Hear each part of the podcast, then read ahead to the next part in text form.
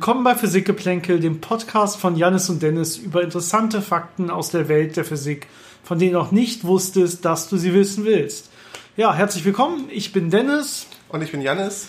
Und heute dreht sich bei uns alles um Einheiten. Und in dem Fall wird das wieder so ein bisschen lustigere Episode, denn wir haben besonders skurrile und ja interessante Einheitendefinitionen rausgesucht, gesucht, die nicht so alltäglich benutzt werden. Viel Spaß mit dieser Folge. Bevor wir über lustige Einheiten reden, sollten wir vielleicht mal kurz erwähnen, was überhaupt eine Einheit ist.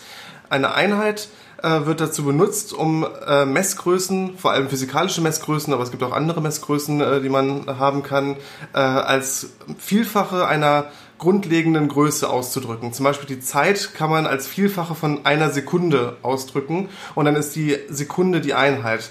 Das ist nicht immer eindeutig. Es gibt beliebig viele Einheiten für jede Messgröße. Zum Beispiel kann man die Zeit auch in Vielfachen von Stunden angeben oder von Tagen. Ähm, man muss es nur einmal eindeutig festlegen und dann kann man vergleichbar Messungen machen und die als Vielfache von dieser Grundgröße angeben. Und der typische Einheitensatz, den man in der Physik verwendet, sind die SI-Einheiten. Die sind standardisiert, dass jeder auf der Welt weiß, das sind meine Einheiten, so sind die definiert und dann kann ich Messungen vergleichen. Das kann man aber relativ leicht nachlesen und das ist äh, der Standard. Wir haben uns eher dafür interessiert, was gibt es denn abseits von den SI-Einheiten für interessante oder lustige Einheiten, äh, die vielleicht auch teilweise ungewöhnlich sind oder eine äh, ja, lustige Entstehungsgeschichte hatten. Ich möchte erstmal anfangen mit ähm, etwas, was eigentlich relativ gebräuchliche Einheiten sind. Nur man kann sie in der Tat so lustig zusammensetzen und dann im täglichen Leben gebrauchen, dass Leute schon ziemlich verwirrt sind und natürlich man sehr direkt als Physiker abgestempelt wird. Eine dieser Größen ist das äh, Attoparsec. Äh, ein Parsec selber ist äh, vielleicht einmal zur Erklärung ist eine in der Astronomie sehr gebräuchliche Größe und auch in der Astrophysik. Ähm, denn es beschreibt eine, ja, eine sehr, sehr große Entfernung, die dann äh, dementsprechend äh, Abständen von äh, Sternen zum Beispiel entspricht in, in etwa. Das heißt, ähm, um ein bisschen genauer einzugehen, wenn man einen Parsec verstehen will, muss man erstmal die ähm, sogenannte Astronomical Unit, also die astronomische Einheit verstehen. Die astronomische Einheit ist nämlich der Abstand, der durchschnittliche Abstand von der Erde zur Sonne. Ähm, da weiß man ungefähr, wie lang das ist, ungefähr acht Lichtminuten. Also das Licht braucht ungefähr acht Minuten, um eine astronomische Einheit zu überwinden. Das heißt, wir reden hier von einer relativ großen Strecke aber natürlich relativ klein im Verhältnis zu von der Sonne zum nächsten Stern. Ähm, dementsprechend, äh, wenn man jetzt einen Parsec definieren will, was ungefähr der Abstand zum nächsten Stern ist, das ist nochmal deutlich mehr als eine, Astrom als eine astronomische Einheit, sagen wir es auf Deutsch. Ähm, das ist nämlich, äh, die Definition davon ist, wenn ich jetzt von der Erde aus in den Weltall gucke und jetzt schaue ich mir am, am Himmel eine Bogensekunde an. Ja, also Bogenmaß, eine Sekunde in dem Fall im Bogenmaß, also ein relativ kleiner äh, Abschnitt vom Himmel, den ich mir angucke. Dieser Abschnitt, ähm, wenn der genau eine astronomische Einheit ist, also der Abstand Erde-Sonne, dann ist dieser Punkt ein Parsec weg. Ja, das spricht, wenn ich jetzt äh, von hier zum nächsten Stern gucke, äh, die Entfernung ungefähr, das sind glaube ich 1,2 oder 1,3 Parsec, aber ungefähr, wenn ich von hier zum nächsten Stern gucke ähm, und äh, dann jetzt da den Abstand quasi Erde-Sonne, also wenn ich mir jetzt einen Planeten um diesen Stern vorstelle, der genauso weit weg ist wie die Erde von der Sonne, dann wäre, wenn ich mir es hier im Himmel angucke, dieser Abstand genau eine Bogensekunde. Also das ist ein Parsec, relativ große Einheit. Ähm, das ist aber gar nicht die Einheit, um die es mir ging, sondern was man jetzt als Physiker lustigerweise manchmal benutzen kann, äh, vor allem um Leute zu ärgern, ist der, das berühmte Attoparsec. Wo, wobei hier Atto eine, eine, Vorsilbe ist, eine klassische griechische Vorsilbe, wie Millimeter zum Beispiel, ist ja 10 hoch minus 3, also ein Tausendstel Meter, ist Atto 10 hoch minus 18. Ja, das heißt, ich teile hier durch 10 hoch 18 das heißt, ich habe eine 0,000, dann 18 Nullen und dann eine 1. Ja? Äh, das heißt, es ist etwas sehr, sehr, sehr Kleines. Und wenn ich jetzt etwas sage Attoparsec, ist es quasi 10 hoch minus 18 Parsec und das kommt ungefähr raus bei 3 Zentimetern. Das heißt, ein Attoparsec ist ungefähr 3 Zentimeter, weil ich hier was sehr Großes mit was sehr Kleinem mixe und es kommt was raus, was man wirklich so im alltäglichen Gebrauch wieder haben kann. Also das ist erstmal noch keine wirklich für sich stehende lustige Einheit. Aber ich finde diese Kombination, und da habe ich noch ein, zwei andere lustige auf Lager, wenn es gefragt ist, ähm, finde ich auf jeden Fall für, für sich genommen sehr interessant und ähm, man kann sich damit sehr gut auf Partys ausgrenzen, wenn man Lust dazu hat. ist auf jeden Fall sehr gut geeignet, Leute zu verwirren. Auch wenn man Übungszettel bearbeitet und da Ergebnisse reinschreiben möchte, wo die Leute erstmal drüber nachdenken müssen, ist das immer ein schöner Weg, einfach mal die Einheiten mit irgendwelchen Vorsilben ein bisschen verwirrender zu machen. Das heißt, du hast äh, als Ergebnisse auf deinen Übungszetteln wirklich statt äh, Meter oder so Atto-Parsec äh, geschrieben? Ja. Interessant. Ja, da haben sich deine Korrektoren bestimmt gefreut damals. Ich glaube nicht. Aber egal, kommen wir zur nächsten Einheit, dem Bahn. Ähm, Bahn ist Englisch und bedeutet so viel wie Scheune. Und das hat eine ganz interessante Geschichte. Das ist eine Einheit für einen sogenannten Wirkungsquerschnitt. Das kommt aus der äh, Kernphysik, wo man Teilchen aufeinander schießt. Und der Wirkungsquerschnitt, äh, den kann man sich als eine Fläche vorstellen, äh, in der man mit einem Teilchen ein anderes Teilchen treffen kann. Und das sind sehr kleine Flächen, typischerweise so 10 hoch minus 28 Quadratmeter. Und diese Größe für einen typischen äh, Atomkern hat man Bahn genannt. Das kam aus dem Zweiten Weltkrieg äh, wo die Amerikaner an dem Manhattan Project gearbeitet haben und versucht haben, Atombomben zu bauen.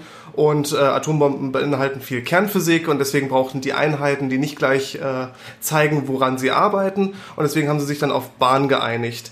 Ähm, das kommt von dem Ausspruch, äh, so groß wie ein Scheunentor übersetzt aus dem Englischen. Das heißt, es ist eine Fläche, die zwar sehr klein ist, aber für Teilchenphysiker so groß wie ein Scheunentor ist. Das heißt, man muss sich schon sehr blöd anstellen, um das da nicht zu treffen.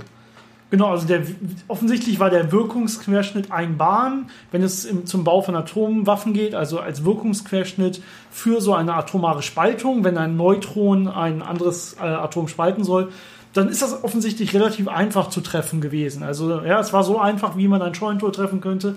Und dementsprechend gibt man heutzutage die Standardwirkungsquerschnitte bei Atomkraftwerksrechnungen und bei ähm, ähm, ja, ähm, Beschleuniger, Ringen und so weiter auch nicht mehr in Bahn an, sondern da geht man dann schon runter, ja, zu, zu äh, Picobahn, Nanobahn oder noch weiter runter. Also man, man hat eigentlich in Wirklichkeit nie mehr so riesen äh, Scheunentore, nämlich Bahns vor sich auf Englisch, sondern hat, man hat mittlerweile eigentlich deutlich kleinere Sachen, mit denen man arbeiten muss. Für die hat man natürlich dann auch nochmal extra Begriffe gefunden, also für spezielle Varianten davon. Zum Beispiel für einen Mikrobahn hat man den Begriff Outhouse erfunden. Das bedeutet auf Deutsch so viel wie Plumpsklo. Also auf einer Farm ein wesentlich kleineres Gebäude als eine Scheune. Und äh, für einen Joktoban, also 10 hoch minus 24 Bahn, hat man einen Shed genommen, also einen Schuppen. Das heißt, man hat dann einfach diese äh, damals kreative Variante Bahn als äh, Flächenmaß äh, einfach weitergesponnen und äh, damit assoziierte Begriffe genommen, um dann eben kleinere Sachen auch noch zu benennen. Genau, und damit wird auch heute wirklich noch teilweise gerechnet in der Teilchenphysik oder in der Beschleunigerphysik. Ähm, natürlich ist es jetzt so, dass man Bahn wieder nicht sich so im richtigen Leben vorstellen kann. Die Zahlen sind wirklich sehr, sehr, sehr klein, ja. Ähm, da kann man natürlich jetzt wieder genauso rumspinnen, wie wir das eben bei der ersten Einheit gemacht haben. Und eine, äh, ja, eine schöne Angabe für ein Volumen wäre zum Beispiel der Bahn-Megaparsec. ja, also Parsec hatten wir eben kurz. Also Parsec ist wieder eine sehr, sehr, sehr große Einheit. In dem Fall, wir hatten äh, eben die astronomische Einheit, Abstand Erde-Sonne. Äh, dann hatten wir eben auch den Abstand von der Sonne zum nächsten Stern in unserer äh, Galaxie, ja, innerhalb der Milchstraße. Und wenn ich jetzt den Parsec, äh, dem, dem Megaparsec angucke, also eine Million Parsecs, dann bin ich so ungefähr bei, der Abstand, bei dem Abstand von unserer Milchstraße zur nächstgelegenen Galaxie. Also ungefähr der Abstand zwischen Galaxien in einem Galaxiehaufen ist ungefähr Megaparsec. Also eine sehr, sehr große Zahl. Und wenn ich jetzt den Bahn-Megaparsec nehme, dann habe ich insgesamt ein Volumen. Ja, weil der Wirkungsquerschnitt ist äh, Quadratmeter, das ist ja eine, eine Fläche. Und der Bahn-Megaparsec wäre Fläche Quadrat mal Fläche, also ein Volumen. Und da bin ich jetzt ungefähr bei drei Millilitern. also ungefähr so zwei Drittel eines Teelöffels oder so drei, drei Milliliter. Äh, könnt ihr auch gerne Bahn Megaparsec nennen, wenn ihr wollt. Gerade wenn man dann Getränke bestellen möchte, ist es immer eine gute Idee, einfach mal solche Einheiten zu benutzen. Äh, fliegt man wahrscheinlich raus. Genau. Ja, Kommen wir direkt zur nächsten Einheit und das ist diesmal eine direkt wirklich gebräuchliche Einheit. Also nicht nur gebräuchlich in dem Sinne, dass Leute das benutzen, sondern dass man es gut gebrauchen kann. Äh, nämlich das Mickey. Das Mickey, benannt nach Mickey Mouse von Disney, äh, ist nämlich die äh, kleinste noch auflösbare Strecke, wenn man mit einer Computermaus äh, den, den PC bedienen will. Ja, also wenn ich jetzt den, die, die, das Ganze irgendwie, die Maus, die am Computer habe, entweder horizontal oder vertikal verschieben will, dann kann ich da in, in Mickeys angeben, äh, benannt na, in der Tat hier nach einer Maus natürlich, dass ich, äh, was ist quasi die kleinste noch auflösbare Einheit. Und normalerweise wird das Ganze in entweder Mickeys per Inch im amerikanischen Gebrauch, also Mickeys pro pro Zoll quasi oder halt Mickeys pro Millimeter angegeben. Eine typische Einheit für Mäuse ist hier zum Beispiel ungefähr 500 Mickeys, Mickeys per Inch und das entspricht ungefähr 16 Mickeys per, äh, per, Millimeter in dem Fall. ja, das ist, äh, das sind so typische Mäuse, die man kaufen kann. Ich glaube, es geht hoch bis ungefähr 16.000 Mickeys per Inch, äh, die man, die man erwerben kann, wenn man möchte, als ähm, ja, Auflösung für solche Mäuse, Computermäuse in dem Fall. Eine andere Einheit, bei der zumindest ich sehr gelacht habe, als ich das erste Mal ja vor allen Dingen ähm, Definitionen davon gehört habe für diverse Größen, äh, ist das sogenannte Olf. Vielleicht ist das schon hier und da bekannt. Olfactus heißt auf Lateinisch Geruchssinn. Das heißt, man kann schon denken, das Olf ist offensichtlich hier eine Einheit ja, eines Geruches, eine, der Geruchsstärke von äh, Materialien, aber auch von Menschen und so weiter. Dabei ist nicht nur die äh, Ausdünstung selbst, also die, die chemische Zusammensetzung äh, von der Luft, die von einem Baustoff oder von einer Person ausgeht, entscheidend, sondern auch, wie das von einem Menschen wahrgenommen wird. Ähm, es gibt da zwar eine Definition für, zum Beispiel ein Olf entspricht äh, der Ausdünstung eines äh, normalen Erwachsenen, der 0,7 Bäder pro Tag nimmt und 1,8 Quadratmeter Hautoberfläche hat und eine sitzende Tätigkeit ausübt. Das klingt schon sehr lustig, aber äh, das ist so der Standard, der gesetzt wurde. Genau, also wir, wir, riechen jetzt vermutlich hier in diesem kleinen Raum und es kommt relativ heiß von draußen drauf, ein bisschen mehr als ein Olf, befürchte ich. Aber das wird immer von geschulten Testpersonen gemessen. Das heißt, da sind Leute, die darauf trainiert wurden, wie sie Gerüche wahrnehmen, das sehr, sehr stark, äh, sehr gut kommunizieren zu können und sehr darauf achten zu können, wie stark etwas riecht. Und die haben dann dieses Gefühl dafür, diese Einheit ähm, zu erriechen und dann zu merken, ob das jetzt eine Person ist, die einen Olf hat oder ähm, in dieser schönen Tabelle, die wir hier offen haben, äh, steht, dass ein zwölfjähriges Kind zwei Olf hat. Das heißt, sie stinkt ein bisschen mehr. Ähm, starke Raucher sind dann schon bei 25 Olf und ein Athlet nach dem Sport hat dann 30 Olf. Das heißt, es sind schon ziemlich große Unterschiede. Das stelle ich mir einen lustigen Beruf vor. So, ja, was machst du beruflich? Ähm, ich äh, rieche an Sachen und, und, Leuten. und an Leuten und ich bestimme, wie stark das riecht. Ähm, ja, also professioneller äh, Riecher oder so. Schnüffler. Schnüffler. Vielleicht können das Hunde sehr gut, keine Ahnung. Wahrscheinlich äh, riecht für die alles äh, zehnmal so stark oder so. Der seriöse Hintergrund dabei ist natürlich, dass Leute krank werden können, wenn sie in äh, Häusern wohnen oder arbeiten, äh, wo die Stoffe, mit denen gebaut wurde, sehr stark ausdünsten. Wenn man zum Beispiel irgendwelche Teppiche hat oder irgendwelche ähm, ja, Weichmacher, die irgendwo ausdünsten und das kann sehr starke Geruchsbelastung mit sich bringen. Und dafür ist es dann schon sehr relevant, dass es Leute gibt, die sowas können. Genau, und es gibt auch wirklich eine quasi wissenschaftliche Definition davon. Das Ganze ist auch eingeführt worden von einem Professor in Dänemark an der Technischen Universität. Ist natürlich jetzt hier eine biologische Größe, also man kann jetzt nicht physikalisch festnageln, das ist exakt der Wert, aber man kann jetzt schon auch mit anhand von diversen Messtechniken, indem man ähm, ja, äh, Luftzusammensetzung Leistung misst und so weiter, schon relativ gut sagen, wissenschaftlich Messreihen machen und so weiter und sagen, wie das Ganze dann nachher auch bei den Menschen zum Beispiel wahrgenommen werden wird, aufgrund dieser Messgröße. Das ist also durchaus sinnvoll. Aber ja, von jetzt an könnt ihr sagen, ihr, vermutlich, wenn ihr gerade ruhend seid, riecht ihr ungefähr ein Olf. Oder wenn jemand äh, bei euch ist, der ein ganz schöner Stinker ist, dann riecht er bestimmt 50 Olf oder so. Das, das kommt vermutlich. Das ist schon eine harte Beleidigung. Auf jeden Fall mehr als ein Raucher oder ein Athlet nach dem Sport, ja. Eine weitere Einheit aus der Physik ist der sogenannte Schwarzschildradius. Den hatten wir schon mal erwähnt in der ersten Folge über schwarze Löcher. Und zwar ist das der Radius eines schwarzen Loches, äh, ab dem kein Licht mehr aus dem schwarzen Loch rauskommen kann. Das heißt, das ist da, wo alle Materie im schwarzen Loch verschwindet. Man kann sich das ungefähr so vorstellen, dass wenn man jetzt einen Stern nimmt und den so weit zusammendrückt, dass er in diesen Schwarzschildradius reinpasst, dass er dann zu einem schwarzen Loch zerfällt und äh, dann eben genau ein schwarzes Loch ist, das durch diesen Schwarzschildradius beschrieben werden kann. Schwarze Löcher können aber auch eindeutig durch ihre Masse beschrieben werden.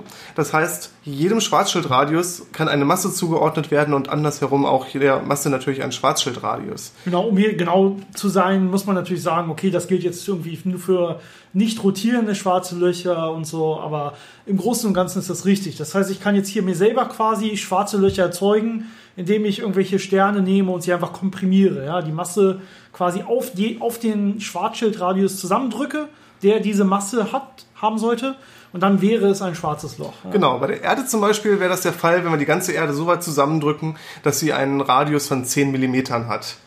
Das heißt, da muss man schon ein bisschen Arbeit reinstecken, um das zu schaffen. Genau, also die gesamte Masse, alles auf der Erde lebende und natürlich der Erde selber, was hier der Haupt, den Hauptausschlag macht, äh, zusammenbringen auf eine Kugel von ungefähr 10, knapp unter 10 äh, Millimeter Radius, würde dazu führen, dass wir ein 10 Millimeter großes schwarzes Loch hätten. Genau. Ja. Wenn man das jetzt mit einem Mensch versuchen würde, müsste man auf 10 hoch minus 25 Meter runtergehen. Das heißt, da muss man schon richtig weit drücken. Ähm, ja, das ist schon wieder nicht ja. mehr vorstellbar, diese Größenordnung. Ne? Genau. Aber kann man natürlich schön verwenden, um sein Gewicht anzugeben und dann nicht gleich zu sagen, ich wiege so und so viel Kilogramm, sondern lieber sagen möchte, ich wiege so und so viel. Was auch immer das dann noch ist. Zeptometer, Joktometer. Also sehr wenig. Genau, also man kann jetzt auf einmal Gewicht in Meter, in Strecke angeben, weil diese Strecke quasi dem Schwarzschildradius entspricht, dem dieses klare Gewicht zugeordnet werden kann. Das ist hier das Interessante. Und das machen äh, Physiker, die in dem Bereich arbeiten, auch alltäglich. Ja, dass, dass man einfach wirklich ähm, ja, Gewicht angibt in Schwarzschildradien, also in einer Längeneinheit. Sehr interessant, denke ich. Ähnlich kann man das auch bei Entfernungen machen, und zwar kann man die durch eine Zeit angeben. Und die äh, Zeit kriegt man daher, dass die Lichtgeschwindigkeit konstant ist. Das heißt, das Licht immer eine bestimmte Zeit braucht, um eine bestimmte Entfernung zurückzulegen. Und äh, durch die Definition äh, der Lichtgeschwindigkeit kommt man dann darauf, dass eine Lichtsekunde, so nennt man die Einheit dann, äh, gerade 300.000 Kilometer sind oder wenn man das auf äh, gebräuchlichere Größenordnungen herunterbrechen möchte, wenn man sich angucken möchte, wie viel ist in einem Meter als Zeit ausgedrückt, wären das ungefähr drei Nanosekunden. Genau, das heißt, Licht braucht ungefähr drei Nanosekunden, um einen Meter weit zu fliegen. Das heißt, wenn ich in diesen Einheiten rechne oder das ausdrücken möchte, kann ich quasi sagen, äh, ein Meter sind drei Nanosekunden. Ja, das ist eine lustige Zeitumrechnung, die aber wirklich von Physikern in der Tat benutzt wird, je nachdem, in welchem Bereich man sich aufhält und wo man dann lieber mitrechnet. Ja. Genau, und natürlich kann man das beliebig dann weit treiben. Also eine lustige Einheit, die wir in dem Zusammenhang gefunden haben, ist jetzt zum Beispiel die Definition der Bartsekunde. Das ist nämlich die Länge, also es ist eine Längeneinheit, in der ein typischer Bart, äh, die, die ein typischer Bart wächst in einer Sekunde. Ja, und äh, da muss ich jetzt mal kurz nachgucken. Das sind so ungefähr äh, 10 Nanometer. Also nicht sehr viel, aber man kann ungefähr sagen, dass ähm, man kann jetzt auch dementsprechend natürlich ähm, das Ganze als Zeiteinheit nehmen und sagen, dass zum Beispiel jetzt ein Bart Zentimeter oder so, weil wie viel, also wie lange braucht ein Bart, um einen Zentimeter zu wachsen? Und das ist dann irgendwas so um den um einen Monat rum, den Bart braucht, um einen Zentimeter zu wachsen. Ja? Also ich kann jetzt einfach sagen, okay, wie lang ist denn äh, hier dein dein was weiß ich Urlaub? Dein, dein, ja genau Urlaub. Also dann könnte ich sagen, ja, dass mein äh, Urlaub ist in dem Fall ein halber Bartzentimeter lang. Na, also man kann damit beliebig rumspinnen nachher und dann auch in anderen Größen quasi Einheiten beliebig sich äh, ja, da umrechnen, definieren, wie man denn das gerne möchte. Äh, Physiker nutzen das Ganze natürlich immer dann, wenn sie, wenn es wirklich sinnvoll ist für das, wo sie sich gerade aufhalten. Also wenn sie Sachen wirklich messen durch Licht, zum, äh, zum Beispiel wenn sie Sachen im All angucken mit Licht, das aus dem All kommt, dann macht es Sinn, die Lichtgeschwindigkeit als Basis für alle Einheiten zu nehmen. Und wenn ich im sehr kleinen Bereich bin, macht es, machen andere Sachen Sinn und so weiter. Also es kommt immer ein bisschen drauf an. Und äh, vielleicht als letzte Einheit ähm, die jetzt wieder ja ein bisschen willkürlicher definiert ist und ein bisschen lustiger definiert ist. Äh, und das vielleicht sogar bekannt ist äh, unter einigen Hörern, ist das äh, sogenannte Wheaton, das benannt ist nach dem ja, bekannten äh, Will Wheaton, ja, der unter anderem bei, bei Star Trek mitgespielt hat. Äh, und eine Maßeinheit ist in der Tat für Twitter-Follower. Das heißt, äh, das ist sogar eine nicht konstante Einheit, ja. äh, Will Wheaton nicht immer konstante Zuschauerzahlen hat, Followerzahlen hat, sondern die sich natürlich äh, in letzter Zeit sogar ein bisschen steigen. Äh, aber man kann sich immer ver vergleichen, wie populär man gerade auf Twitter ist, indem man sagt, wie viele Wheaton man denn schon an Followern hat. Das heißt, er darf nie auf die Idee kommen, Twitter zu verlassen, sonst bricht das ganze System zusammen. Wahrscheinlich schon, ne? Ja, vielleicht ist das ein ganz guter Punkt, um das Ganze zu beenden. Und jetzt mal toller Übergang zu sagen, er folgt uns doch auch weiterhin, das wäre sehr nett. Und äh, teilt doch auch diesen Podcast an andere interessierte Leute, das würde uns auch sehr helfen. Wir, wenn ihr interessante Anregungen oder auch Kritik habt, wenn wir irgendwas verbessern sollen oder wenn ihr neue Themenvorschläge habt, könnt ihr uns wie immer erreichen über unsere E-Mail-Adresse physikgeplänkel.gmail.com. Geplänkel hier Physikgeplänkel zusammengeschrieben mit AE. Ähm, das Ganze findet ihr und die Links zu diesen ganzen äh, lustigen Sachen, Einheiten und so, die wir heute besprochen haben, findet ihr auch in den Show Notes nochmal. Könnt dann einfach draufklicken äh, oder das Ganze kopieren. Und äh, ansonsten könnt ihr uns auch über unseren Instagram-Account erreichen, wo ihr hin und wieder auch äh, wirkliche Real-Life-Bilder von uns seht, um nachvoll nach, ja, zu können, wie wir denn auch aussehen und ein bisschen Hintergrundinformationen über diesen Podcast zu bekommen, wie wir das Ganze denn drehen und so weiter. Ansonsten hoffen wir, dass ihr am Ball bleibt. Äh, nächste Woche kommt schon die nächste Folge raus. Äh, bis dahin auf jeden Fall eine schöne Zeit, eine schöne Woche. Bis dann. Bis in einem halben Bartzentimeter.